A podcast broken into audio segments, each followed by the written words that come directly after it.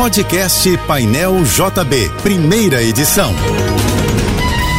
Fique agora com as principais notícias desta manhã. Oferecimento Assim Saúde. Hospitais, clínicas, exames e mais de mil consultórios. Ligue 2102 5555. Univassouras, formando o profissional do futuro. Acesse univassouras.edu.br. Equinor, energia para levar a gente ao futuro. Juntos e Americanas Empresas. Uma Americanas inteira para a sua empresa. Apoio Soluvan, o shopping do seu condomínio, maior distribuidora de contentores e lixeiras do Rio. O Rio abriu os Jogos Escolares Brasileiros, que vão até o próximo dia 14, com estudantes atletas de 12 a 14 anos de todo o país. As competições acontecem no Parque Olímpico da Barra da Tijuca, na Universidade das Forças Aéreas e na Arena da Juventude, em Deodoro.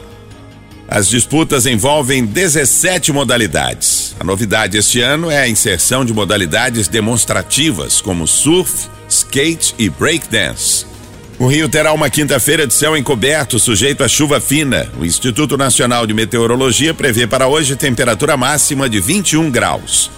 A cidade do Rio segue em estágio de mobilização devido às condições do tempo.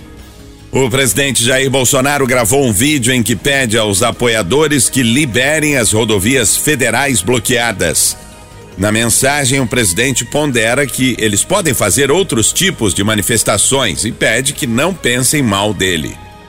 Na gravação, Bolsonaro também afirma que, ao longo de todo o tempo na presidência, colaborou para ressurgir o sentimento patriótico, o amor à pátria e as cores verde e amarela e a defesa da família e da liberdade. Ele concluiu dizendo: Não vamos jogar isso fora. Erasmo Carlos teve alta do Hospital Barra Dor, onde estava internado desde o dia 17 de outubro para exames e tratamento de uma síndrome edemigênica. Essa síndrome é caracterizada pelo excesso de líquido nos tecidos do corpo e pode ter diferentes causas, como o mau funcionamento dos rins, fígado ou coração. Bem-humorado, cantor e compositor de 81 anos postou mensagem nas redes sociais e brincou com o boato sobre a sua morte, dizendo que ressuscitou no dia de finados. O Ministério Público pediu à Polícia Federal a abertura de inquérito para investigar o diretor-geral da Polícia Rodoviária Federal. O objetivo é apurar se Silvinei Vasques cometeu crimes contra o Estado Democrático ou prevaricação.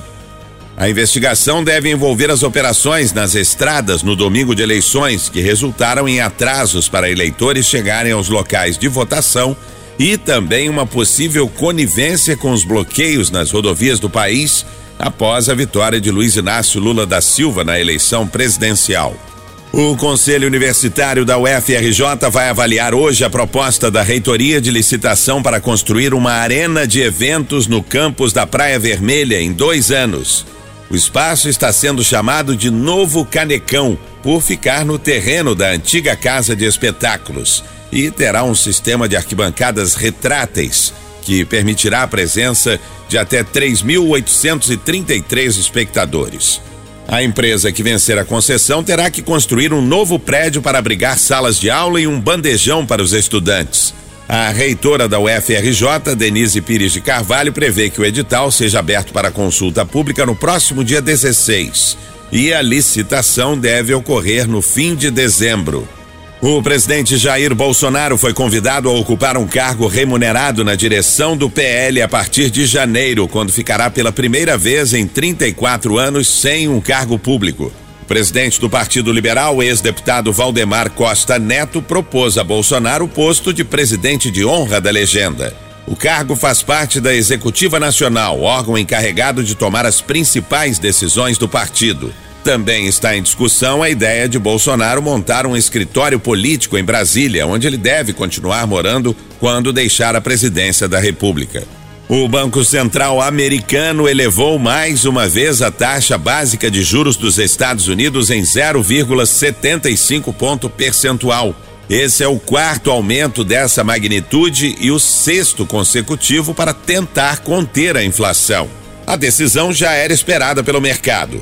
Com essa nova alta, os juros americanos estão na faixa entre 3,75% e 4% ao ano, o maior nível desde janeiro de 2008.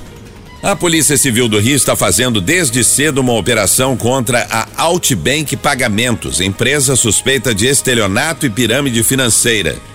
Policiais estão nas cidades do Rio e de Niterói para cumprir 12 mandados de busca e apreensão. De acordo com o Ministério Público Estadual, pelo menos 30 vítimas perderam quase 3 milhões de reais entre 2020 e 2021 com a Outbank. Mas, segundo os investigadores, há relatos de mais vítimas em outros 12 estados e no Distrito Federal, somando 100 milhões de reais em perdas. Você ouviu o podcast Painel JB, primeira edição.